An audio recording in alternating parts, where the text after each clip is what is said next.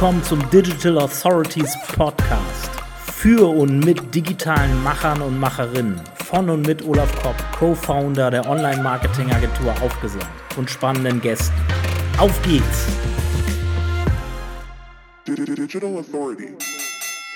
Heute zu Gast beim Digital Authorities Podcast Jens Polomski, KI-Tool-Experte, LinkedIn Top Voice für künstliche Intelligenz und Tricking-Liebhaber. Viel Spaß!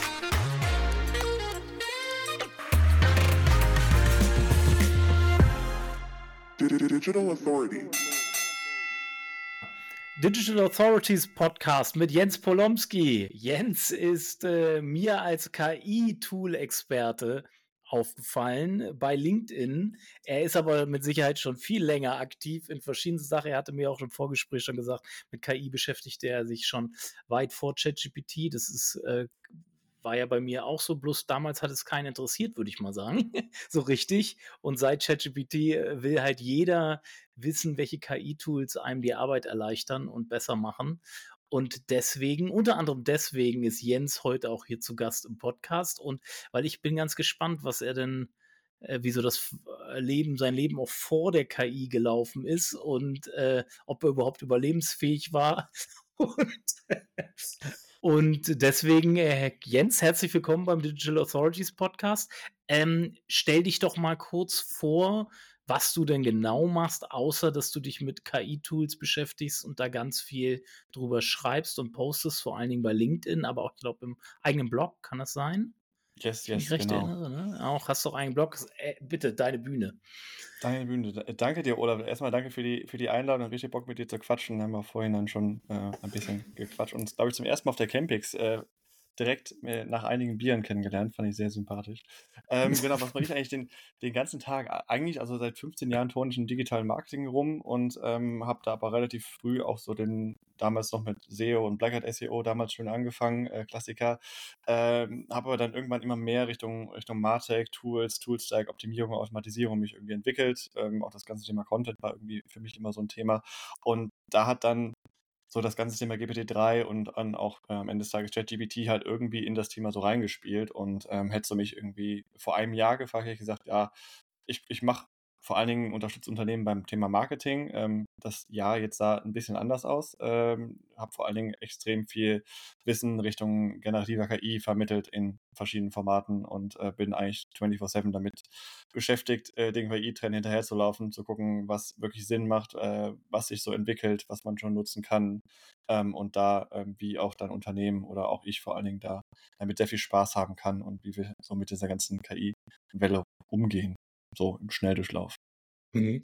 Äh, Black Hat SEO muss ich kurz für die Hörer erklären. Hier sind ja nicht nur SEO-Profis, die zuhören, sondern hoffentlich auch ganz viele andere. SEO hatten wir jetzt schon öfters in der Podcast-Reihe hier. Was liegt einfach daran, dass ich selber in der SEO-Branche tätig bin und natürlich da auch mein Netzwerk vor allen Dingen auch äh, natürlich da auch Leute einlade. SEO bedeutet Suchmaschinenoptimierung. Also wir suchen, äh, sorgen als SEOs dafür, dass man in Suchmaschinen besser gefunden wird. Und Black Hat SEO, was Jens da früher gemacht hat, äh, das oh, war halt eine Art und Weise, wie drücke ich es jetzt aus? Das war eine Art und Weise, die nicht unbedingt Google-konform war, gemäß der Google-Richtlinien, wo man aber früher mehr als heute, würde ich jetzt mal sagen, äh, schnell skalierbar Sichtbarkeit in Suchmaschinen oder Findbarkeit in Suchmaschinen erzeugen konnte.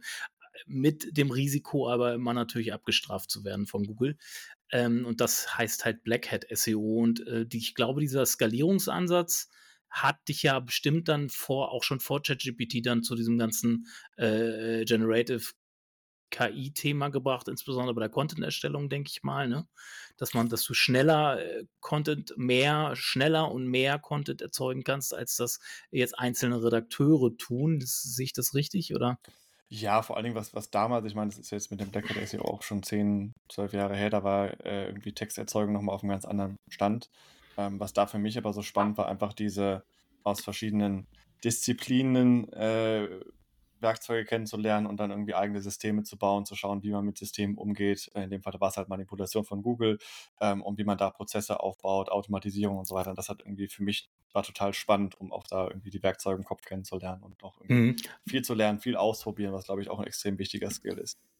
Ja, sehe ich genauso. Man, in der Praxis lernt man am meisten. Ich, ich, ich finde, man merkt auch, ähm, es wird ja viel publiziert da draußen an, an äh, vermeintlicher Fachexpertise, aber man, ich denke, die Spreu trennt sich vom Weizen, weil man dann relativ schnell merkt, ob derjenige Praxiserfahrung hat oder nicht oder ob er sich nur ganz viel angelesen hat, sage ich mal, aber selber von der Praxis relativ wenig Ahnung hat. Und das merkt man dir auch an, auch an, dass du die ganzen Tools, die du dir vorstellst und neuen KI-Tools, dass du die auch selber ausprobiert hast, nimmst dann ja auch immer Videos auf und genau vermittelst halt genau diese Expertise damit, äh, diese Experience, wenn wir mal in Google äh, Wörtern sprechen, Experience und, und ähm, Expert, Experted, Expertise, also von EEAT, äh, dem EEAT-Konzept von Google. Und da äh, merkt man bei dir vor allen Dingen diese beiden EEs auf jeden Fall an.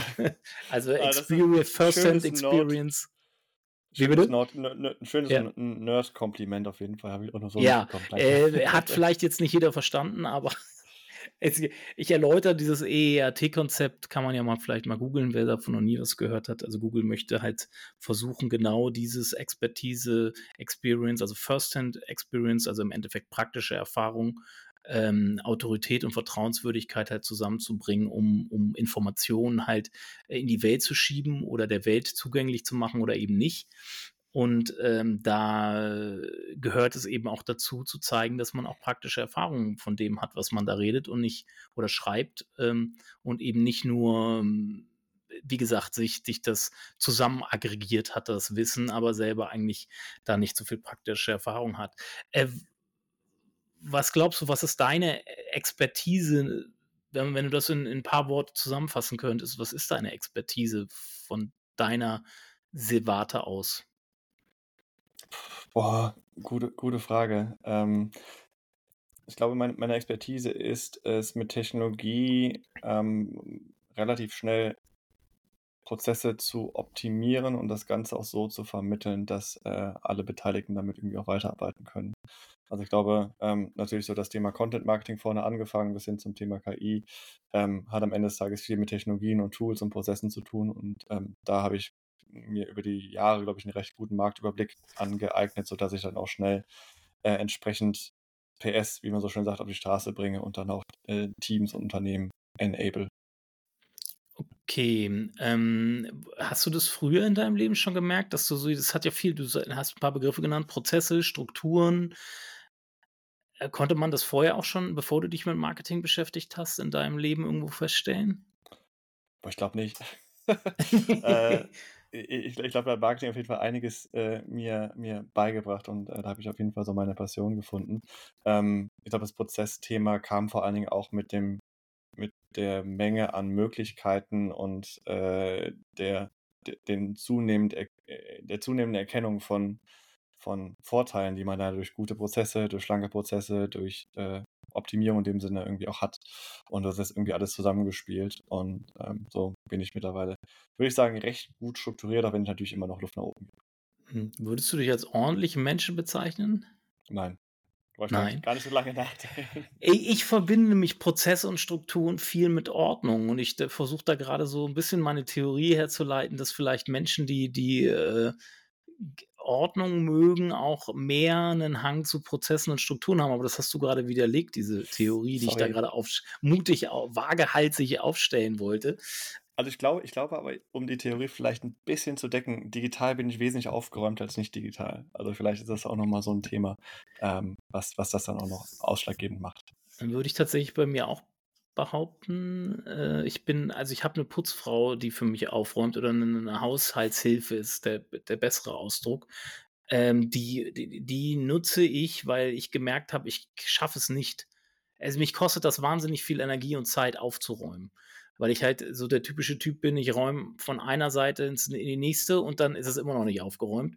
Und dann, dann über, ich habe dann irgendwann entschlossen, in meinem Leben Geld für Sachen zu bezahlen, die ich in meinem Leben wahrscheinlich nicht für wichtig halte zu lernen und auch nicht mehr lernen will. Dafür bezahle ich dann Menschen. Ist ja auch Prozessoptimierung. Und die, ist auch Prozessoptimierung, ist auch Prozessoptimierung, kann man noch so bezeichnen. Ähm, kommen wir zurück zum KI-Thema. Ähm, ich, ich bin ja selber sehr begeistert von dem, was da in den letzten Jahren passiert. ähm, sehe da eher die Chancen drin, aber es, ich glaube, wir sollten auch über Risiken sprechen. Also ich würde gern von dir erstmal wissen, wo siehst du denn die großen Chancen, aber auch gleichzeitig die großen Bedrohungen äh, für die Welt, um das Ganze ein bisschen größer zu ziehen, auf so eine Metaebene zu heben und sagen, was, was sind die großen Chancen und was ist, es könnten größere, größere Bedrohungen sein für die Welt. Ist natürlich schön, dass du so eine, so eine simple Frage direkt zum, zum Anfang stellst. ähm, so Weltansichten. So bin ich. Ja, ja, Mann der großen Worte. Ähm, ich, ich, also ich, ich, sehe natürlich ähnlich wie du viele Chancen. Also ich glaube jetzt äh, vorweg irgendwie den Kopf in den Sand zu stecken und sagen, oh Gott, oh Gott, da kommt nur Böses bei rum, äh, wir sollten es alles sein lassen, ist meiner Meinung nach auch der falsche Ansatz. Ich glaube, was wir uns da jetzt irgendwie ins Haus geholt haben. Ähm, das wird sich über die nächsten Jahre zeigen, wie viel, äh, wie groß die Risiken sind, wie groß dann vielleicht auch die Fuck-Ups werden. Ähm, keine Ahnung. Ähm, ich glaube, früher oder später wird uns da irgendwas auf die Füße fallen. Die Frage ist nur, wie hart und äh, wie, wie sehr. Ich, sehe vor allen Dingen große Chancen auch für, für eigentlich alle, alle Menschen, sogar im Berufsalltag, um vielleicht eine Art kreativer zu werden, um vielleicht auch Aufgaben nicht mehr machen zu müssen, auf die man eh 20 Jahre lang eigentlich keinen Bock hatte, ähm, die jetzt mit generativer KI vielleicht einfacher, effizienter ist, sodass man vielleicht auch ähm, ein bisschen glücklicher im Job wird, ähm, so einfach ausgedrückt, indem man vielleicht nicht irgendwie sich an Betreffzeilen den Kopf zerbrechen muss, sondern sagt, okay, ich habe meine Zeit, wie, wie du auch, äh, prozessoptimiert lieber woanders reingesteckt, wo ich sage, da kann ich irgendwie kreativer und besser auch wirken. Ich glaube, da sehe ich große Chancen in vielen Unternehmen, ähm, einfach da die Prozesse zu optimieren, ähm, vielleicht sogar noch ähm, ja, sich kreativer aufzubauen, gar nicht mal Richtung ähm, Einsparpotenzial, dass man sagt, man braucht jetzt irgendwie weniger äh, Personen für bestimmte Tasks, sondern vielleicht eher die andere Richtung zu denken. Man hat jetzt mit dem gleichen Stuff, mit der gleichen Menge an Personen mehr Möglichkeiten, vielleicht auch nochmal anders zu wachsen, andere Richtungen auszuprobieren. Das sehe ich als, als doch recht große Chance in dem Bereich. Du hast das jetzt kurz, äh, du hast das jetzt sehr unternehmerisch auch äh, aus der unternehmerischen Perspektive beleuchtet, gesellschaftliche Chancen. Er hat ähm. es, er, ist ja irgendwie mit mhm. drin, aber, aber vielleicht kannst du da noch mal.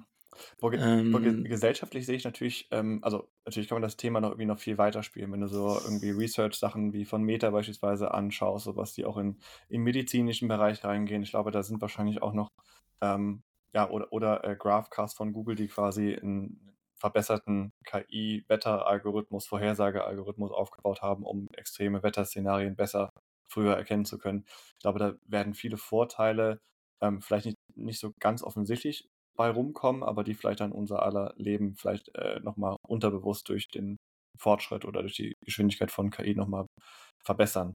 Ähm, ich ich finde so gesellschaftlich sehe ich natürlich Chancen, aber auch einige Risiken, muss ich zugeben, ähm, weil das ganze Thema, ich meine, das kennst du selber, wir sind jetzt irgendwie in so einer Bubble drin und haben irgendwie oder ha haben eine gewisse Ahnung von dem Thema KI. Ich bin auch immer sehr vorsichtig, weil ich finde, das ist halt so technisch hochkomplex, dass ich da auch nicht sagen würde, ich bin irgendwie KI-Experte. Ähm, und ich, ich, ich glaube, es wird, es, es kann vieles verändern, wie wir auch mit mit generell beispielsweise Inhalten, mit, mit Konsum von Content und so weiter umgehen werden. Äh, so Fragen wie, was ist denn Inhalt überhaupt noch wert in Zukunft, wenn wir mal so die entsprechende Richtung, die auch Google mit seiner KI-Suchmaschine, wenn ich es mal so ausdrücke, gehen wird, ähm, brauchen wir noch Webseiten, was, äh, was, wie sehen wir eigentlich Inhalte, wenn wir eigentlich wissen, dass wir bald vielleicht gar keinen Inhalt mehr glauben können, dass, weil wir wissen, dass Bilder, Videos und Audioaufnahmen eigentlich gefaked oder ähm, äh, generativ erzeugt werden können. Ähm, das sind eigentlich nur so, so, Fragen, wie wir stecken in so einer Bubble drin, aber ich glaube, es gibt noch genug Menschen, oder bin ich mir sicher, ähm, die einfach gar nicht wissen, was da draußen so passiert. Und das ist natürlich auch nochmal eine Frage in viele Richtungen, was macht das mit dem, mit dem, mit dem, mit der Wertigkeit von Inhalten? Ähm, was macht das auch mit, mit Marken und was macht das auch mit mit uns, was, wenn wir Informationen aufnehmen. Auch als Beispiel, überleg mal, die Kinder, die jetzt aufwachsen, die wachsen mit einer Technologie auf, wo sie quasi aus Sprache zu jedem Zeitpunkt Texte generieren, Videos generieren, Bilder generieren. Vielleicht noch nicht perfekt, aber wenn du dir anguckst, was in den letzten zwölf Monaten passiert ist, ist das schon krass. Also, wenn ich überlege, wie ich früher als Kind gearbeitet habe oder Inhalt erstellt habe, da war das äh, Filzstift. Ole. Ähm, und das ist schon ganz schön krass. Und da sehe ich auf jeden Fall einige Risiken, wo vor allen Dingen aber auch durch Wissensvermittlung, durch Education, glaube ich, viel gemacht werden kann, was enorm wichtig ist. Ähm, weil es halt auch immer näher an unseren Alltag heranrückt. Ähm, sowas wie Copilot oder auch Google Duet wird einfach da sein, wo wir eh arbeiten. Das heißt, wir stellen bald generative KI immer weniger in Frage ähm, und wissen eigentlich auch gar nicht mehr, was im Hintergrund so ganz genau passiert. Und da, um das so ein bisschen abzuschließen, ähm, sehe ich halt auch das Risiko, dass wir vielleicht zu früh ähm, wichtige Prozesse an KI-Thematiken abgeben und dann vielleicht auch gar nicht mehr so wissen, was da eigentlich passiert. Und wenn wir dann irgendwann mal hinterfragen müssen, warum ist da gerade die Entscheidung so getroffen? Äh, ja, aufgrund von vielen Daten, aber eigentlich ist das eine sehr unethische Entscheidung, aber können wir ja irgendwie jetzt nicht hinterfragen, weil hat ja die KI irgendwie gemacht, die ja eigentlich stimmen müsste. Und ich glaube, da sehe ich so ein bisschen die Risiken in Zukunft. Lange Antwort. Mhm, finde ich gut, aber ich finde das ein wichtiges Thema. Ähm, Thema Ethik. Ich würde aber gerne nochmal das Thema Wert von Content aufgreifen. Am Schluss ist das eine Entwicklung, die wir aber vor der KI schon gesehen haben. Ich sag mal Musik, ne? Musik ist ein typisches Beispiel. Durch äh, den, erst hatten wir die Schallplatte, dann hatten wir die CD, dann hatten wir die MP3, dann hatten wir das, haben wir, haben wir das Streaming. So. Und das Geld, was mit Musik verdient hat. Also die Musikindustrie verdient heutzutage ja mehr mit nicht mehr mit der Musik des Hauptgelds, sondern mehr eher mit diesen 360-Grad-Deals, also Merchandising, Tourgeschäft etc. Und die, und die Musik wird ja immer mehr zum Vehikel, um einen Künstler zu transportieren, nicht umgekehrt. Früher war es so, der Künstler hat das, äh, hat die Musik transportiert. Ne? Äh, äh und, und jetzt ist die Musik eigentlich nur noch ein vor allen Dingen ein Promotion-Instrument fast schon, nur weil mit der Musik selber, die wurde ja schon entwertet, weil der Tonträger an sich nicht mehr da ist, der physische Tonträger, sondern nur noch die, die für jeden ähm, überall erreichbare Musik. Das hat zum Beispiel, ich, ich kann mich an meine DJ-Zeit noch erinnern, ich habe wirklich noch Schallplatten gekauft und bin nach New York geflogen 2001, um Schallplatten zu kaufen. So, das kannst du heute keinem mehr erzählen, weil die, der Content Musik ist heute über Spotify und über andere Plattformen sofort erreichbar. Es muss nicht gesucht werden. Es muss nicht gedickt werden, wie es, wie es in unserem Jargon hieß. Du musst es nicht nach Musik diggen, sondern sie ist über Suchalgorithmen jedem schnell zugänglich, obwohl man vielleicht noch nicht mal den Titel oder die oder die oder den Interpreten kennt. Man muss ja man mit Shazam quasi nur noch die Melodie haben oder, oder irgendwoher die Melodie auftreiben und nur ein Schnipsel davon haben, um zu wissen, was es dann ist. Das ist ja früher, hat ja früher einen ganz anderen Zeitaufwand benötigt und damit auch einen anderen Wert gehabt dadurch, weil man sich was erarbeiten musste. Das ist ja heute für jeden erreichbar und das ist ja diese KI, die forciert natürlich jetzt die Entwertung von Content nach meiner Meinung auch ungemein. Also wenn ich schon sehe, dass ich inzwischen manche YouTube-Videos mir gar nicht mehr angucken, sondern mir sie zusammenfassen lasse oder ganze Texte, ich als äh, leidenschaftlicher Long-Textschreiber, äh, ich kann mir eigentlich den ganzen Kram irgendwie auch sparen, weil äh, spare ich, tue ich auch so, weil man mit einem Klick ähm, den ganzen Text einfach äh, häppchengerecht schnell zusammenfassen kann. Ne? Und das ist, das ist ist es eine, ist das vielleicht, ist das, aber da, da bin ich mir zum Beispiel nicht so wichtig, äh, sicher, ist das eine wirkliche Entwertung? Ist eine, eine Zusammenfassung, eine ist nur noch, nur noch Zusammenfassung zu konsumieren von Werken jeglicher Art? Ist es eine Entwertung auch des Contents oder siehst du das, wie, wie, wie siehst du das? Hm, gute Frage. Ich meine, wäre es eine Entwertung von Musik, wenn du es dir aus Zeitgründen fünfmal so schnell anhörst, irgendwie ja schon, ähm, weil ja der Grundgedanke Mhm. verloren geht. Und ich glaube, mhm. da ist auch ein Beispiel, was ich gerade aufgebracht habe. Wenn wir immer mehr dahin gehen, irgendwie uns nur noch Content zusammenzufassen, dann übergeben wir quasi auch der KI, was auch immer das für ein System am Ende des, des Tages ist, ähm, die Hoheit darüber, uns zu sagen, was da drin steht und was nicht und was richtig und falsch ist. Und ich glaube, ähm, das, da kann natürlich auch nochmal hier und da was verloren gehen. Und wenn wir daraufhin vielleicht Entscheidungen treffen, auf Grundlage von zusammengefassten Inhalten, was ja jetzt irgendwie aus so einem YouTube-Video mit einem Browser-Plugin irgendwie relativ simpel gedacht mhm. ist, was ja aber auch nochmal auf irgendwie Gesetzesebene etc. mitgedacht werden kann.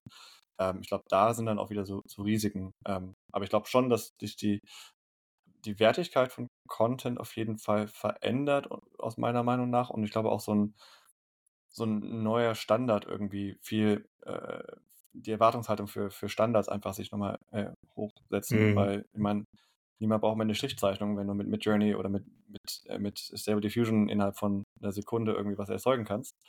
Ähm, und ähnlich bei Texten. Schlechte Texte haben, glaube ich, gar keine, also erwartet man gar nicht mehr, dass die, also die werden immer einen bestimmten Standard haben.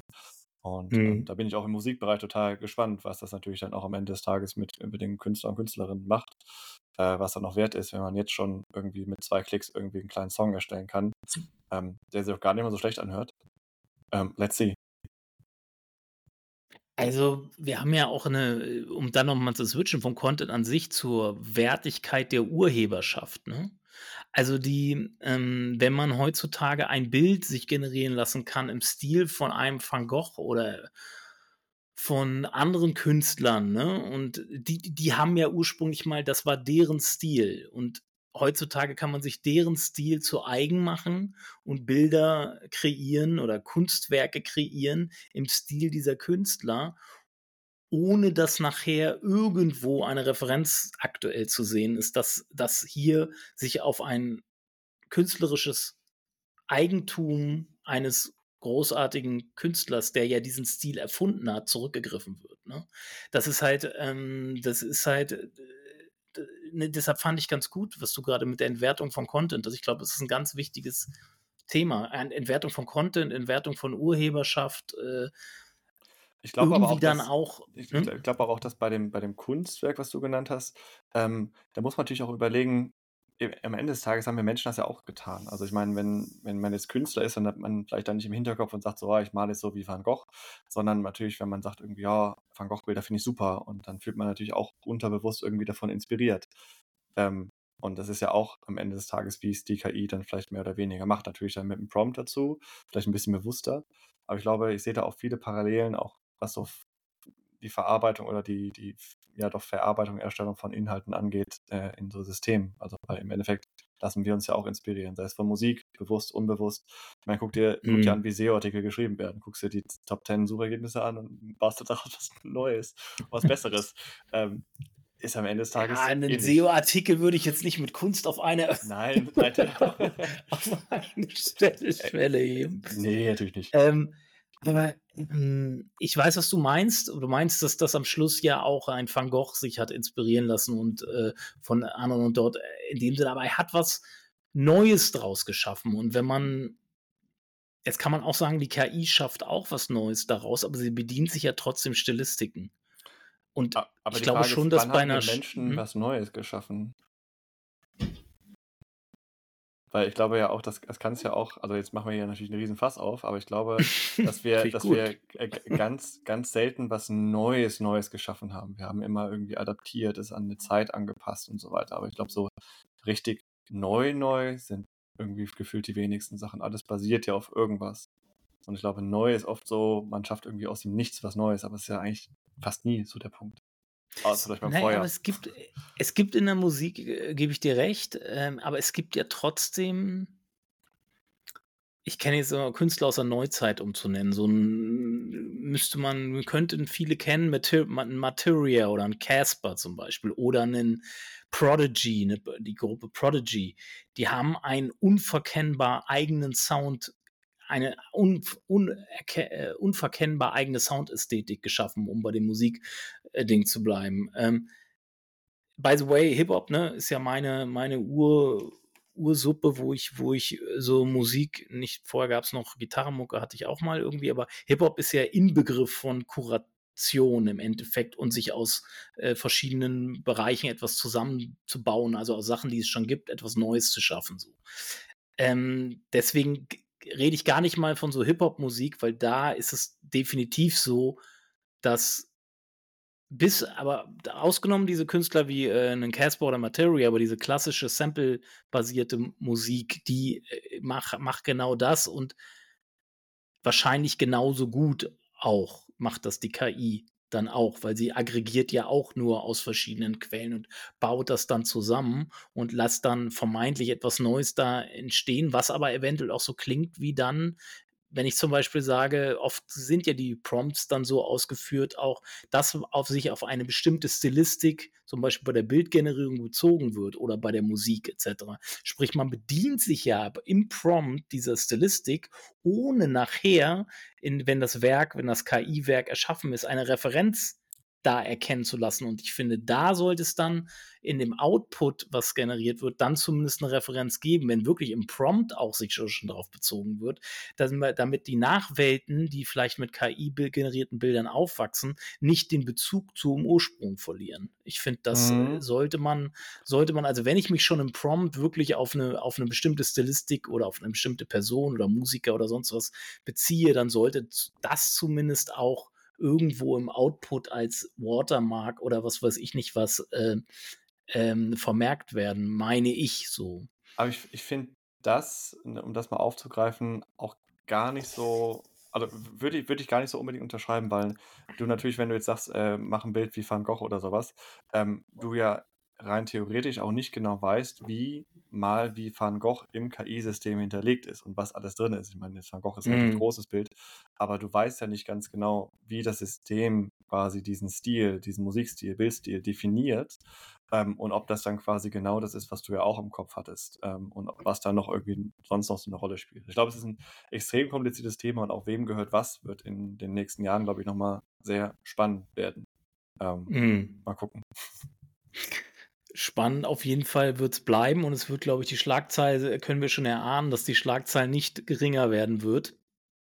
Also ich glaube, mit dem Aufschlag vom äh, GPT-3-Modell ähm, haben wir eine wurde etwas losgetreten, was in, von der Dynamik und Geschwindigkeit her wir noch gar nicht absehen können. Was da auf uns zurollt. So, ne? Es ist äh, ich bin ja, ich bin dem, denke ich, ich kann damit relativ gut umgehen, weil ich mich immer gern mit neuen Sachen beschäftigt habe. Aber es gibt halt Menschen, die, die nicht so schnell aufnahmefähig sind. Die ich, das kann natürlich dann auch sehr schnell überfordern. So, ich glaube, bei dir ist es auch so, du hast ja selber auch gesagt, immer neue Sachen, Technologie interessiert, etc ja, es, es wird spannend. Also ich glaube, du hast doch schon einiges Wichtiges auf jeden Fall auch angesprochen. Äh, was sollten wir denn, wenn wir äh, KI für was auch immer benutzen? Wir können KI für Bildgenerierung, für Textgenerierung, für Musikgenerierung, für äh, Früherkennung, für Predictions, für Mustererkennung in, in Datensätzen etc. Alles, alles nutzen. Aber auf was sollten wir beim Einsatz von KI unbedingt achten? Mhm. Ähm, ich, ich glaube, ganz vorne, äh, egal was für ein System oder sonst was wir uns irgendwie äh, an, andocken, wir, wir sollten immer unsere Ziele im Blick haben, weil ich glaube, das, das wird ganz oft vergessen, gerade auch der Hype so ein bisschen geschuldet. Ähm, ich habe ganz oft irgendwie Unternehmen, mit denen ich rede und dann sagen, ja, wir wollen jetzt KI einsetzen. Sag ich, warum? Ja, wollen KI einsetzen. Nee, warum denn? Und ich glaube, das ist äh, was, was man bei dem ganzen Hype halt schnell vergisst. Irgendwie, ja, lass uns irgendwie AI First Company werden, abgesehen davon, dass das, glaube ich, äh, nicht wirklich möglich ist. Ähm, aber äh, dass, dass man nicht vergisst, was man eigentlich erreichen will, nur weil jetzt irgendwie der Bass da ist und jetzt irgendwie plötzlich alle ChatGPT nutzen sollen. Wofür? Keine Ahnung, aber wir müssen es nutzen. Ich glaube, das darf man nicht vergessen, dass man nicht sagt, wir erfinden jetzt irgendwie alles neu wegen KI, sondern zu schauen, wie kann KI in Zusammenarbeit mit unserer menschlichen Expertise irgendwie das, was wir tagtäglich tun, ob es jetzt im Business oder im Privat Privaten ist, irgendwie das neu machen. Ich meine, ähm, im Privaten hat man ja auch so seine Ziele, die man ja mit KI unterstützen kann, ob es was Künstlerisches ist, äh, Weihnachtsgeschenke für die Verwandtschaft mit ChatGPT, ist ja auch ein Ziel. Ist ja nicht, dass du einfach sagst, ey, ich habe noch nie was von Weihnachten gehört, noch nie was geschenkt, ich gebe das jetzt einfach mal bei ChatGPT ein. Ähm, ich glaube, das ist super wichtig. Und natürlich, äh, wir leben in Deutschland, äh, DSGVO etc äh, Datenschutz. Ähm, nicht vergessen, was eigentlich da wo verarbeitet wird. Ähm, ich meine, da gibt es verschiedene Ansätze von irgendwie Open Source Modellen, die natürlich auch dann datenschutzkonform betreibbar sind, aber vor allem dann diese sehr einfach zugänglichen Modelle wie ein ChatGPT-Interface, so was ja einfacher geht es ja fast gar nicht mehr, ähm, so aufgebaut sind, dass man wirklich alles sehr, sehr einfach hochladen kann, ob es Tabellen sind oder irgendwelche Texte mit großem Kontext-Window, also ganz, ganz viel Text. Ähm, da ist natürlich äh, die Gefahr, dass man sensible Daten irgendwo auf Server in die USA schickt, die dann da verarbeitet werden, wie auch immer, ähm, sehr hoch. Ich glaube, das darf man nicht vergessen. Aber da ist meiner Meinung nach der falsche Ansatz zu sagen, wir blockieren alles, sondern zu gucken, äh, wir haben eine Herausforderung, wie lösen wir die? ähm, weil natürlich für das Thema Datenschutz gibt es Herausforderungen, ähm, für das Thema äh, ja, User äh, Enablement gibt es Lösungen. Ähm, da erstmal wirklich das Ganze realistisch betrachten, was können wir da wirklich rausziehen, ohne einfach nur zu sagen, wir müssen jetzt alle ChatGPT nutzen. Keine Ahnung warum, aber los. Äh, gibt es Möglichkeiten, äh, wenn du sprichst von Hochladen, also wenn man wirklich Daten reinlädt, nicht nur 'n Prompt schreibt, sondern wirklich Daten hochlädt, gibt es Möglichkeiten da, äh, das zu verhindern, dass es zum Training der der LLMs, also der Large Language Models genutzt wird? Hm, ja, kommt natürlich an, was du für Modell nutzt. Also, du kannst bei bei ChatGPT in den Settings kannst du sagen, das Training bitte nicht machen, dann hast du aber auch keinen Verlauf von deinen Chats, das ist ein bisschen doof. Ähm, und, ähm, generell kommt natürlich ein bisschen darauf an, was für ein Tool du nutzt. Wenn du was außer ChatGPT nutzt, wie beispielsweise wie wie unsere Plattform Specto. Wir nutzen halt ein ähm, Microsoft Azure äh, Zusammenspiel. Das heißt, GPT-4 ist abgeschottet äh, auf einem EU-Server äh, nutzbar. Mhm. Ähm, das heißt, das kann man halt auch lösen. Ich glaube, man muss immer gucken, was habe ich da gerade, was ist auch mein Ziel, was ist mein Tech-Stack im Ende des Tages und was für Herausforderungen, wie zum Beispiel Datenschutz, sind da ein Thema.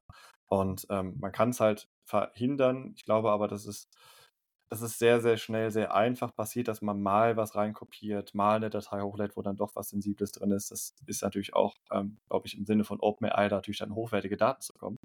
Ähm, und deswegen machen die es natürlich auch sehr, sehr einfach, dass man da alles hochladen kann. Und ich glaube einfach mit einem gesunden Menschenverstand daran zu gehen, ähm, dass man das den Leuten vor Augen führt, hey, ihr ladet da gerade sensible Daten auf irgendeinen Server zu einer anderen Firma in die USA hoch ähm, würdet ihr ja bei Facebook auch nicht machen. So, ich glaube, wenn man, das muss einfach in die Köpfe rein und ich glaube, dann kann man schon damit irgendwie viel, viel schaffen. Und dem Thema habt ihr, hast du dir mit dem, mit eurem Tool angenommen? Wie kannst du noch mal sagen, wie heißt das? Äh, Specto, Specto AI. Spe Specto AI. Das ist also, wenn ich das jetzt richtig verstanden habe, ihr isoliert quasi äh, das, das Grund-LLM, also das gr grundsätzliche Basissprachmodell isoliert ihr äh, ab von den, und weil es ja, weil er das auf dem eigenen Server betreibt und dadurch ist es quasi datenschutzkonform gemäß den EU Datenschutz. Genau, das Ganze liegt halt dann bei, bei Microsoft ähm, und die meisten deutschen Unternehmen sind halt irgendwie mit Microsoft das so das, der, der Weg des geringsten Übels eingegangen. Von daher ist das meistens mhm. eh schon über Liege geklärt. Und da bietet Microsoft einfach auch durch das große Investment in OpenAI halt einfach eine Lösung an, die halt dann so quasi nicht an, an das öffentliche Datenmodell angeschlossen ist. Das heißt, da nicht die Daten weiter trainiert werden. Und mit Specto ähm, decken wir das jetzt, äh, um ganz kurz zu sagen, das Datenschutzthema ab. Also du hast es schon angedeutet, ich glaube, so ein gewisses, eine gewisse Neugier und vor allem technologische Neugier jetzt in Bezug auf deine, auf deine Leidenschaft KI, aber generell eine Neugier auf was Neues ist da es schon eine gewisse Grundvoraussetzung, um da auch nicht überrollt zu werden und, und auch Spaß dran zu haben und es nicht machen zu müssen. Ne? Was glaubst du denn, gibt es da in der Sozialisation von dir persönlich, wie du erzogen wurdest, aufgewachsen bist, Hinweise, dass, dass das das gefördert hat? Oder äh, vielleicht was deine Eltern auch gemacht haben, wie die umgegangen sind. Vielleicht ist das der, dein Vater ja Wissenschaftler gewesen oder ist Wissenschaftler. Ähm, nee, nee, nee, gar nicht tatsächlich so. Also äh, ich könnte jetzt gar nicht so sagen, aus welcher Ecke ich jetzt irgendwie eine äh, ne Neugier mitbekommen habe. Ähm, und an, an sich äh, aufgewachsen im kleinen Kaff, irgendwie äh, alles sehr geregelt. Die meisten Leute, die aus der Schule gegangen sind, sind in Unternehmen gegangen und sind da bis dato wahrscheinlich immer noch geblieben. So der Klassiker auf dem Dorf. Ähm, irgendwie hat, hat so diese Neugier tatsächlich so mit dem Thema Marketing irgendwie ein ganz anderes Spek äh, Spektrum, Spektro, äh, noch äh, äh, äh, geschaffen. Ähm, ich habe halt bin eigentlich gelernter Mediendesigner, das heißt, irgendwas mit Medien fand ich immer ganz spannend, aber dann gemerkt, so, hm, Design ist mir irgendwie zu langsam und vielleicht auch, bin auch nicht der kreativste vielleicht in dem Designbereich, wollte auch nicht unbedingt in eine Designagentur gehen ähm, und habe dann irgendwie das Thema Marketing und diese Geschwindigkeit und dieses äh, ständige neue Lernen irgendwie für mich entdeckt und das war wirklich so vor, ja, lass mal 15 Jahre ungefähr gewesen sein, so wirklich ausschlaggebend für ähm, für, für vieles, was danach gekommen ist. Ähm, vor, vorweg war ich vielleicht so ein bisschen orientierungslos auch einfach. Vielleicht war auch diese Neugier immer irgendwie da, aber war nicht so rausgekitzelt. Und gerade so das Thema Marketing, ich meine, das kennst du selber, man hat irgendwie super viele Möglichkeiten, plötzlich mal plötzlich ganz viele ähm, ja, Hebel, die man irgendwie bedienen kann. Und das hat irgendwie dazu geführt, dass ich halt auf eine ganz andere Art und Weise kreativ wurde, äh, eher so im Marketing, im SEO-Bereich, im Content-Bereich. Und das halt irgendwie durch alles, was ich neu gelernt habe, halt diesen Werkzeugkoffer im Kopf nochmal erweitert habe. Und das hat natürlich durch KI jetzt nochmal ganz anderes, ähm, ja, ganz andere Geschwindigkeit angenommen. Und dann habe ich einfach für mich gemerkt, irgendwann, cool, die Leute, oder das Thema, was mich interessiert, finden auch andere ganz geil. Und so hat sich das irgendwie dann hochgeschaukelt. Aber es hat sich alles so sehr natürlich alles zu mir entwickelt. Ich hatte sehr viel Glück, an den richtigen Orten zum richtigen Zeitpunkt gewesen zu sein und äh, irgendwie die Passion hat mich gefunden, ähnlich jetzt auch beim KI-Thema. Da bin ich ja auch ähm, nicht reingegangen, weil ich gedacht habe, oh, da ist eine Nachfrage nach, nach einer Prompt-Library äh, oder sowas. Ähm, ich mache da jetzt ganz viel Geld mit, sondern einfach, weil ich gesagt habe, boah, ist das geil. Und ich weiß auch noch ganz am Anfang, ähm, ich habe, es war Ende Ende 2022, wo ich dann irgendwie meinen siebten Post zum Thema KI gemacht habe bei LinkedIn und dann dachte, boah, ey, du kannst dich schon wieder einen LinkedIn-Post über KI machen, das geht den Leuten auf den Sack. Das ist, also, ich finde es mega spannend, aber kannst du schon wieder KI machen, willst du nicht ein anderes Thema? Und ähm, ja, hätte dann auch nicht gedacht, dass das Thema vielleicht ein bisschen größer wird. Ähm, da ist auf jeden Fall dann einiges passiert. Aber so hat sich alles irgendwie mehr oder weniger natürlich zusammengefügt, glücklicherweise. Mhm. Jetzt haben wir ja gespro davon gesprochen, dass, dass wir eine enorme Dynamik haben und auch zukünftig genau was das Thema, aber auch ich glaube generell, was die Welt angeht, was technologische Weiterentwicklung generell angeht, angetrieben durch KI zukünftig auch sehen werden. Nicht jeder Mensch ist so mit Neugier bestückt wie wir beide. Und du hast im Unternehmen ja auch viel, aber es geht auch generell nicht nur um Menschen im Unternehmen, Lebenskontext, sondern generell Menschen mitzunehmen, nicht zu verängstigen, nicht zu verschrecken, sondern auch mit der die Komplexität rauszunehmen, die Geschwindigkeit auch etwas rauszunehmen.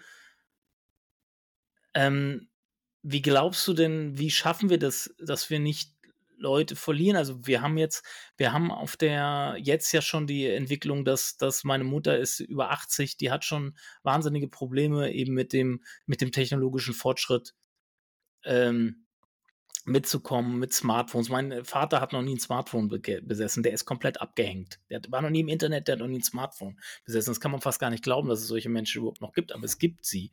Und diese Menschen sind komplett abgehängt. Die können ja nichts mehr machen, weil manche Sachen ohne Internet ja heutzutage gar nicht mehr oder ohne Smartphone teilweise gar nicht mehr möglich sind. Ne? Und diese, dieser diese KI, diese KI-Entwicklung, die wir jetzt haben, ist ja nochmal ein Booster auf diese Entwicklung obendrauf. Und wie schaffst du es, wie, oder wie kann man es allgemein schaffen, Menschen hier wirklich behutsam mitzunehmen? Vielleicht, als gerade die Frage gestellt hast, habe ich mir jetzt gedacht, hat diese KI-Technologie oder die, der Prozess sogar ja was Positives, um möglichst mehr Menschen mitzunehmen. Weil, wenn du jetzt so das Thema Smartphone hast, ich kenne das selber, dann musst du irgendwie erklären, was sind denn Apps, was ist ein Betriebssystem, wie funktionieren Apps, wie funktionieren Ordner, Dateien, verschieben, kopieren, ausschneiden und so weiter und so fort. Aber wenn du überlegst, was ja auch jetzt schon durch ähm, generative KI möglich ist, dass du quasi über äh, eine Spracheingabe ähm, bald wahrscheinlich auch Webseiten steuern kannst, Sachen ausführen kannst. Also Alexa, wie wir uns das wahrscheinlich früher so vorgestellt haben, ähm, und das nicht nur für Wettervorhersagen und Musik abspielen, ähm, sondern vielleicht sogar ähm, die immer mehr Menschen da abzuholen oder mit, mit einem Medium abzuholen, mit dem sie ja umgehen können, mit Sprache.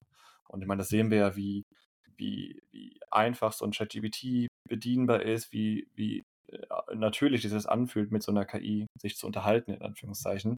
Ähm, und ich könnte mir vorstellen, dass das vielleicht sogar dazu führt, dass mehr Leute Zugang unbewusst zur Technologie ähm, bekommen, was natürlich auch wieder das Risiko bringt, dass sie nicht verstehen, was sie da bedienen.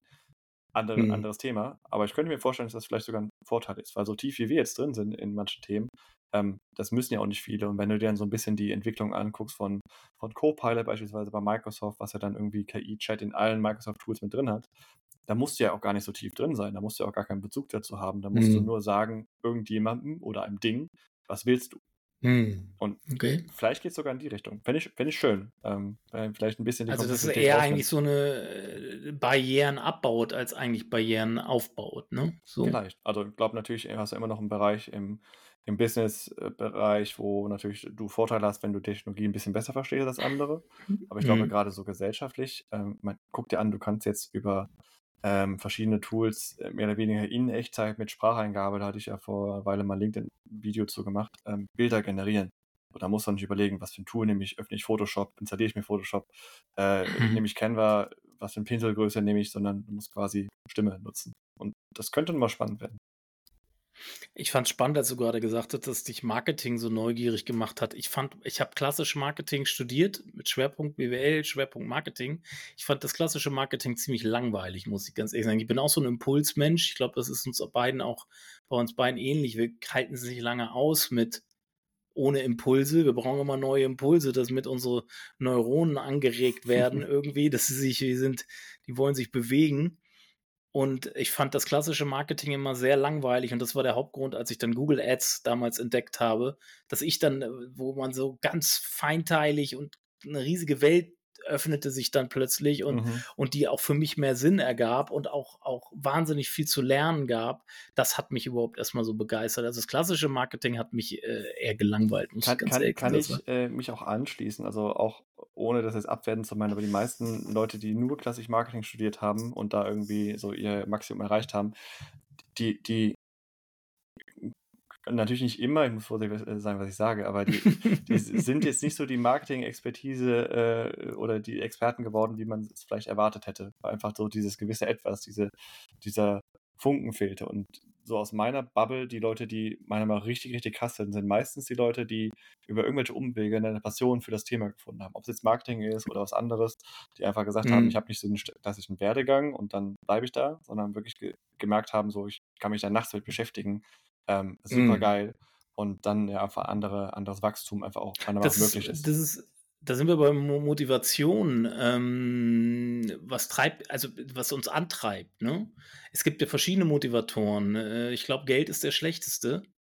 Mhm. Ähm, würde ich mal sagen, also zumindest, dass da hinten was Sinnvolles rauskommt, ist schle Geld, glaube ich, als einziger Motivator der schlechteste Motivator. Weil wenn du wirklich was Sinnvolles auch kreieren willst, dann entsteht das meistens nicht aus dem Motivator Geld. Weil aus dem Motivator Geld, ist jetzt ein, äh, vielleicht wieder eine etwas, lehne ich mich da ein bisschen weit aus dem Fenster, aber ich würde mal behaupten, dass es in den meisten Fällen, wenn Geld der Hauptmotivator ist, am Schluss äh, nichts bei rauskommt, was wirklich irgendwie sinnstiftend ist. Kann ich Und so äh, unterschreiben und könnte sogar Parallele dazu ziehen zu dem, wie ich jetzt irgendwie meinen LinkedIn-Account aufgebaut habe. Ähm, wenn ich mhm. jetzt irgendwie von Anfang gesagt habe, ich mache irgendwie LinkedIn-Posts und pack da hinten dran meinen Lead-Magneten, um dann irgendwie, weiß nicht, äh, Leute für ein E-Book für 50 Euro abzugewinnen, ähm, dann hätte das wahrscheinlich nicht so gut funktioniert. Aber ich habe am Anfang einfach LinkedIn gemacht, weil ich Bock drauf hatte, weil ich eine Passion hatte und äh, Mhm. ausprobiert habe. So. Mhm. Und das hat dann für mich zu dem Erfolg geführt, was ich jetzt hatte, wo ich auch unglaublich dankbar für bin. Ähm, was aber nicht, wie du sagtest, irgendwie Geld als Haupttreiber. Das habe ich damals auch noch nebenbei, neben dem Job gemacht, äh, unbezahlt, ohne irgendwie, oh, da machst du jetzt ein Businessmodell draus, einfach weil ich Bock hatte.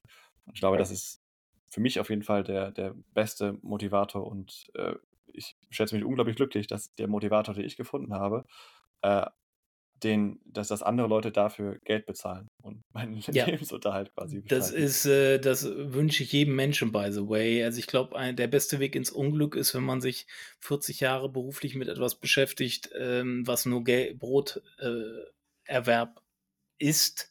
Da, da bewegen wir uns natürlich auf einer extremst hohen Höhe, wenn wir so argumentieren, ne? weil wir Klar. sind auch anders aufgewachsen. Also ich bin jetzt nicht gut mit einer anderen Folge mit Falk Schacht hatten wir das Thema Armut, ähm, besonders in der Kindheit. Ähm, da muss man immer ein bisschen aufpassen, ne? dass man nicht schnell arrogant rüberkommt. Also dass wir die Möglichkeit gehabt hätten, uns nicht uns so hoch in der in der in der Sicherheit, in der Maslow'schen Bedürfnispyramide einzusteigen, dass wir uns nicht mit Existenz beschäftigen mussten, sondern wir konnten ziemlich hoch einsteigen und uns dann wirklich ziemlich schnell mit Selbstverwirklichung dadurch beschäftigen und es dann aber auch zu, zu, zu nutzen, dass man wirklich was findet, was einem immer wieder Sinn gibt, morgens aufzustehen, was einem antreibt.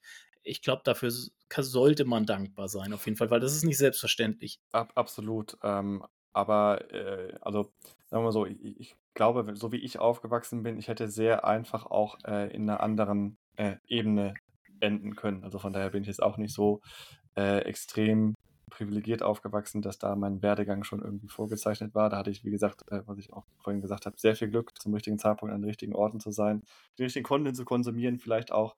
Ähm, und äh, glaube, dass, dass das auch nochmal ein schönes Beispiel ist, dass man, dass man da auch aus allen Ecken mit Motivation und Passion für ein Thema sehr, sehr viel machen kann.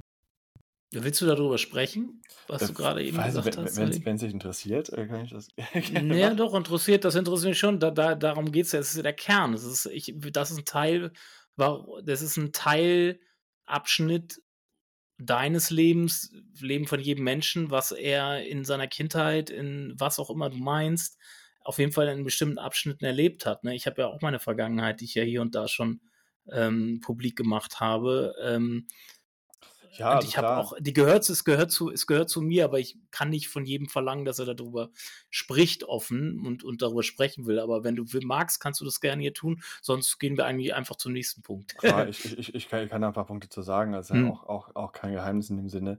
Ähm, genau, also ich glaube, so die interessantesten Fakten sind, glaube ich, so äh, Mathe 5, zweimal sitzen geblieben, äh, irgendwie dann auch äh, Schullaufbahn war eher so ein bisschen auf der, auf der Kippe, äh, überhaupt weiterzukommen. Ähm, Studium war perspektivisch keine Option für mich, äh, rein aus finanziellen und äh, familiären Gründen. Hm. Äh, von daher, wie gesagt, gar nicht so die klassische äh, Laufbahn, wo Hm. man, wenn man mich, glaube ich, äh, weiß nicht, in, im jungen Alter getroffen hätte, mit dem Stand, wo ich da hätte, wahrscheinlich gedacht hätte, oh Gott, auf dem Jungen wird nichts. ähm, und deswegen bin ich, wie gesagt, Bei mir Tag ist es ja ähnlich gelaufen. Bei mir war es ja auch. Ich hatte ja diese Drogendealer-Vergangenheit und, und das Ganze und Schule, Abi mit 3,3, das war bei mir komplett ähnlich. Aber es ist, also ich finde, es ist wichtig, dass man das auch spricht, weil, darüber spricht, weil jeder denkt halt, er müsste diesen Stereotypenweg gehen und diese, diesen geraden Lebenslauf irgendwie vorweisen. Und ich, ich finde eigentlich, die interessantesten Menschen haben gerade eben nicht diesen äh, geraden Lebenslauf. Ja, und ich glaube, es, es ähm, zeigt auch schön, egal was für eine Vergangenheit, und ich glaube, da will ich auch gar nicht sagen, irgendwie, ich habe die schlimmste oder sowas gehabt. Ich glaube, da gibt es halt ganz viele verschiedene Level, aber auch zu zeigen, dass man ähm, natürlich in, in, in verschiedenen Ländern so einen, so einen idealen Weg vorgelegt bekommt, äh, aber wenn man den halt nicht einschreiten kann, will, möchte, dann ähm, da trotzdem irgendwie schöne Sachen daraus passieren können. Ähm, Ich glaube, das ist super wichtig, dass man das nicht vergisst und glaube auch gerade gerade in der heutigen Jugend, glaube ich, wo man ja irgendwie sich nicht retten kann von Impulsen und diesen, jenes und was machst du Mhm. und diesen, jenes und äh, Verwirrung über Schritte in die Zukunft etc. Ähm, ist das, glaube ich, ganz, ganz wichtig, dass Passion echt ein sehr guter Treiber ist und auch vieles ermöglichen kann. Genau, das war bei mir auch. Also Passion hat mich damals auf die, auf die Schienen gesetzt. Das ist sehr gute Schiene. Also, also sonst.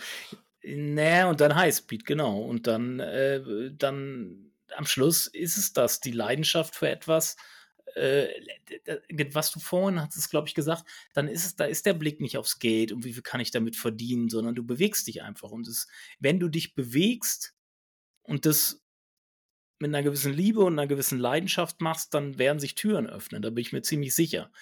Weil jeder von, weil du wirst wahrgenommen. Du wirst wahrgenommen in dem, was du tust. Und ob du nachher in zehn Jahren was ganz anderes machst, steht gar nicht zur Debatte. Das wird wahrscheinlich höchstwahrscheinlich so sein. Aber wichtig ist, dass du dich bewegst. So ist, unsere damalige Hip-Hop-Party-Reihe hieß Move Something.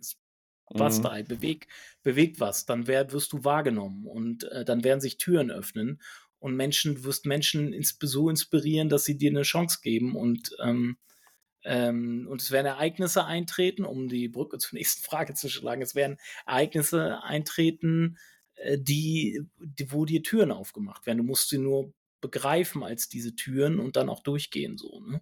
wenn du durchgehen willst. Ähm, genau, wichtige, du hast es hier und da angedeutet schon. Du hast zum richtigen Zeitpunkt den richtigen Content konsumiert. Was waren denn für dich so wegweisende Ereignisse in deinem Leben, wo du sagst, ey, da habe ich die hab ich die Tür, da bin ich durch die Tür gegangen, weil das und das passiert ist? Mm, ja, ganz unterschiedliche. Äh, ich glaube, ganz, ganz früh ist aber auch jetzt schon boah, 20 Jahre her oder sowas. Ähm, durch, ich weiß nicht, durch eine Reportage auf RTL über die Sporthochschule in Köln bin ich auf eine Sportart damals äh, aufmerksam geworden, die so Akrobatik verbunden hat. Mhm. Und wenn man mich früher gekannt hat, dann war ich extrem äh, zurückhaltend, extrem schüchtern. Präsentationen, um Gottes Willen, habe ich eher in der Schule blau gemacht, als dann irgendwie mich eine Präsentation zu machen. Äh, also bisschen Gegenteil zu dem, was ich jetzt irgendwie äh, geschafft habe. Und ähm, durch diese Akrobatik habe ich extrem irgendwie Selbstbewusstsein bekommen. Also ich äh, war zeitlang so fit, dass du, ich weiß nicht, dass ich einfach sagen könnte, ich mache jetzt einen Rückwärtssalto aus dem Stand. So hat geklappt. Ähm, und habe da halt wirklich auch ähm, so das Thema Community in, dem, in NRW relativ äh, stark begleitet und da halt irgendwie auch eine, eine, ja, eine Sportart plus irgendwie Selbstbewusstsein. Und das war auf jeden wie Fall hieß mega denn krass. diese Wie hieß denn diese Sportart? Äh, Tricking. Erklär mal Tricking. Ähm, ja, es ist eigentlich eine, eine Kombination, auch sehr wieder kreativ aus verschiedenen Sportarten. Du hast halt Elemente aus dem Kampfsport, da kommt es ursprünglich her, das heißt Kicks, äh, Drehungen etc. Äh, in Kombination mit Capoeira, mit Breakdance, mit Turnen, das heißt ganz viele verschiedene Elemente, die du halt beliebig kombinieren kannst, ähm, sehr kreative Art und Weise, ähm, gar nicht so kompetitiv wie zum Beispiel Breakdance, sondern eher wirklich auf äh, gemeinsames Wachstum ausgelegt und da halt auch viel Wissenweitergabe anderen Leuten irgendwie beibringen. War eine Zeit lang Übungsleiter, hatte auch eine eigene Gruppe, wo ich das dann quasi unterrichtet habe, in Anführungszeichen. Das heißt, hier auch ähm, sehr viele Faktoren, die ich jetzt eigentlich auch jeden Tag mache, ähm, auf einen anderen Level gemacht. Ähm, das hat mich auf jeden Fall nochmal eine ganze Ecke weitergebracht. Spannend, okay, du hast sie, das war ein Ereignis, du hast dieses Mhm. Tricking für dich entdeckt und dann, das hat dir wahrscheinlich Selbstbewusstsein auch gegeben und äh, dieses äh, Zugehörigkeitsgefühl wahrscheinlich auch gegeben, ne? Irgendwie Absolut. konntest dich da auch in gewisser Weise ein bisschen beweisen, eine Identität verschaffen damit. Mhm. Äh, es ist, glaube ich, ganz wichtig, gerade wenn man so ein bisschen lost ist als junger Erwachsener irgendwie und überhaupt gar nicht weiß, wo man hingehört, äh, habe ich auch alles durch. Ähm, die und was, was kam dann? Naja, dann, dann kam natürlich irgendwie äh, viel, viel Arbeit und so weiter. Und ich glaube, der nächste interessante Punkt war dann auch sowas wie äh, viel Reisen, was dann auch zu einer elfmonatigen Weltreise mit meiner Frau, jetzigen Frau geführt hat. Das heißt, viel auch irgendwie andere Kulturen, auch ins Ungewisse mal gesprungen. Ähm, damals halt auch beide unseren Job gekündigt, um dann auch, auch weiterzuziehen ähm, und auch mal Sachen auszuprobieren. Ähm, ich glaube, das hat irgendwie auch so diese Neugier nochmal nach anderen Kulturen, nach anderen Orten, nach anderen Möglichkeiten, äh, da auch von unterwegs gearbeitet, was ganz praktisch war. Ähm, und, und da, das war auch nochmal so ein Punkt, dieses Reisen, diese Neugier, diese Offenheit in der Welt. Ich glaube, das spielte wahrscheinlich dann alles so irgendwie, irgendwie im Nachhinein ineinander. Äh, und genau daraus hat sich dann halt auch viel beruflich ergeben. Bin dann äh, ins äh, beschauliche Paderborn irgendwie gekommen, habe dann gemerkt, irgendwie hier, hier gibt es nicht so viel. Äh, was machst du denn jetzt? Ähm, Brauche irgendwer Hilfe beim Thema Marketing. Äh, habe da damals, das war irgendwie 2017, ja, 2017, 2018, meinen ersten, allerersten Vortrag vor Leuten gehalten. Ähm, mhm. So richtig in einem professionellen Kontext. Und von daher ging es halt dann äh, in verschiedene berufliche Stationen, habe dann angefangen, einfach mal aus Spaß, weil ein Freund mich darauf hingewiesen hat, bei LinkedIn zu publizieren. Daraufhin wurden dann irgendwie andere Persönlichkeiten auf mich äh, aufmerksam, was dann auch in so Highlights wie äh, dieses Jahr im Mai auf dem OMR-Festival geführt hat. Also alles so irgendwie, wie du schon sagtest, Türen, die hier und da mal aufgingen, aufgrund, dass man einfach das gemacht hat, wo man Bock drauf hatte. Und das hat bei mir erstaunlich gut funktioniert. Also ja, sehr extrem dankbar jeden Tag dafür. Ähm, hattest du einen Mentor? Oder Mentoren auf deinem Weg oder war das so, oder wenn nein, hast du dir einen gewünscht? Wenn ja, wer war es? Ähm, leider eher das äh, erstes. Da hätte ich mir gerne jemanden gewünscht. Ähm, ich glaube aber auch, dass ich wahrscheinlich ganz, ganz viele Mentoren und Men Men Mentorinnen auf dem Weg hatte, unbewusst. Ähm, so Kleinigkeiten, die man dann irgendwie auch lernt, wo man dann vielleicht auch Impulse bewusst oder unbewusst aufnimmt, äh, was einen dann vielleicht auch in der eigenen Denkweise nochmal verändert oder im eigenen Skillset. Aber so diese eine Person hatte ich tatsächlich nicht und bin immer wieder erstaunt darüber, wenn mir Leute sagen, ich habe hier so meinen Mentor. Äh, also, mhm. Wie bist du da rangekommen? Hattest du den einen? Ich hatte tatsächlich keinen. Ähm, ich bin auch ich bin auch vaterlos aufgewachsen. Also ich hatte auch tatsächlich nie, ich hatte also von einem männlichen, äh, männliches Vorbild oder auch generell Mentor, der mich mal bei die Hand genommen hat, habe ich leider nie gehabt. Ich warte immer noch auf einen, muss ich ganz ehrlich sagen. Also da draußen, wer das hört, ne? Ich, ich habe mir tatsächlich, ich musste immer den, den, ich habe, ich, vielleicht habe ich sie auch nicht gesehen, keine Ahnung. Ich bin ich bin tatsächlich ein Einzelkämpfer in dem Sinne dann, dann doch gewesen und habe mir vieles selbst erarbeitet, ohne dass mir einer eine Hand hingehalten hat. Ich will jetzt nicht niemandem zu nahe treten äh, in meinem Lebensweg, aber ich habe ich bewusst habe ich nie jemanden gehabt, aber ich, ich, der Wunsch danach, einen Mentor zu haben, wächst. Also er ist, da habe ich mir früher nie Gedanken drüber gemacht, weil, weil ich es einfach gemacht habe. Aber der Wunsch danach wächst irgendwie schon, was vielleicht auch mit, mit, mit dem Aufwachsen ohne Vater auch zu tun. Also ich hatte Väter, die leben auch, oder einer lebt noch, ähm, mein leiblicher Vater, aber der äh, war halt nicht präsent. So, ne? Das ist halt, ähm, vielleicht hängt das damit, diese Sehnsucht oder dieser Wunsch auch damit ein bisschen zusammen, so dass da auch mit reinspielt. Aber ich hätte gerne einen gehabt, sagen wir es mal so. Ich glaube, es hätte hier und da äh, den Weg auch ein bisschen einfacher gemacht. So. Ja, aber vielleicht auch anders. Ich meine, ähm, hm. jetzt ist ja auch eigentlich ganz, ganz guter Outcome. ja, es hat, hat alles super funktioniert bisher, so, aber ich hätte mir trotzdem, wenn das, das deshalb habe ich die Frage auch drin, weil ich das spannend finde, ob andere Menschen das eben hatten so, ne? Und da auch vielleicht nochmal für mich so die, die, die Sinne so zu schärfen, wo denn eventuell so ein Mentor sein könnte. Ne? Vielleicht habe ich sie auch einfach nur übersehen, ne? Kann ja auch sein. Vielleicht. Ähm, was ist, äh, Jens, was ist Erfolg für dich? Ah, schön, schöne, simple Frage. Ähm, äh, ich, ich, glaube, wenn du mich das früher gefragt hättest, hätte ich wahrscheinlich gesagt Geld, ähm, weil mhm. ich es nicht, nicht hatte. Ähm, und ich glaube jetzt auch gerade nach diesem Jahr habe ich immer mehr realisiert, dass irgendwie ähm, wirklich die, die Möglichkeit, das, worauf man Bock hat, auszuleben, das ist für mich Erfolg, äh, auch eine gewisse Anerkennung für seine Arbeit zu erhalten, ob es jetzt ähm, ja, eine, eine Wertschätzung ist, Respekt für ein bestimmtes Thema ähm, zu bekommen. Ähm, natürlich irgendwie Geld ganz nett, aber sollte natürlich, wie du sagtest, irgendwie nicht die treibende Kraft sein, irgendwie Anerkennung in Wert zu bekommen. Ähm, und ich glaube, das ist was, was äh, Erfolg für mich halt einfach ist, so das, was ich aus, was, wo ich Bock drauf habe, wo ich nicht sage, ich habe irgendwie einen bestimmten Part in meinem Leben, wo ich einfach äh, so einen 9-to-5-Job habe, wo ich ganz viel Geld äh, oder wo ich Geld verdiene, aber eigentlich hart gar keinen Bock auf das habe, was einen großen Teil meines Lebens ausmacht. Ähm, das wäre extrem Misserfolg für mich und deswegen bin ich da äh, extrem glücklich, einfach das zu machen, wo ich, wo ich Spaß dran habe und ähm, Spaß und Neugier in meinem Leben irgendwie als, ähm, als treibende Kraft äh, mit, mitzunehmen. Ich glaube, Spaß ist natürlich auch, dass man nicht vergessen darf, zu den ganzen Neugier- und Nerd-Themen haben wir alle irgendwie Bock drauf. Ähm, und das ist für mich Erfolg. Und natürlich, natürlich, muss man auch sagen, irgendwie von Marken anerkannt zu werden, beziehungsweise eingeladen zu werden, auf dem OMR-Festival zu sprechen, ähm, jetzt auch hier im Podcast eingeladen zu werden. Also wieder einfach die Anerkennung in dem, was ich erarbeitet habe, ähm, wie auch immer die dann aussieht, das ist für mich Erfolg. Super. Danke, Jens. Wir haben es geschafft. Du hast es geschafft oder wir haben es geschafft, Ach, wie auch immer. Danke, dass du zu Gast warst. Ähm, ich wünsche dir, deiner Familie ganz viel Gesundheit und dass der Weg dich so weiter treibt wie bisher. Es lief ja, lief ja bis jetzt ganz gut, so wie das alles klang. Und in dem Sinne, wir hören und sehen. Ciao. Ciao, ciao. Vielen Dank, dass du dabei warst. Abonniere den Podcast bei Spotify oder und iTunes. Digital Authorities ist ein Projekt der Online-Marketing-Agentur Aufgesang aus Hannover. Dein Partner für Content Marketing, SEO, Performance Marketing und Customer Journey Management. Danke für deine Zeit. Bis zum nächsten Mal.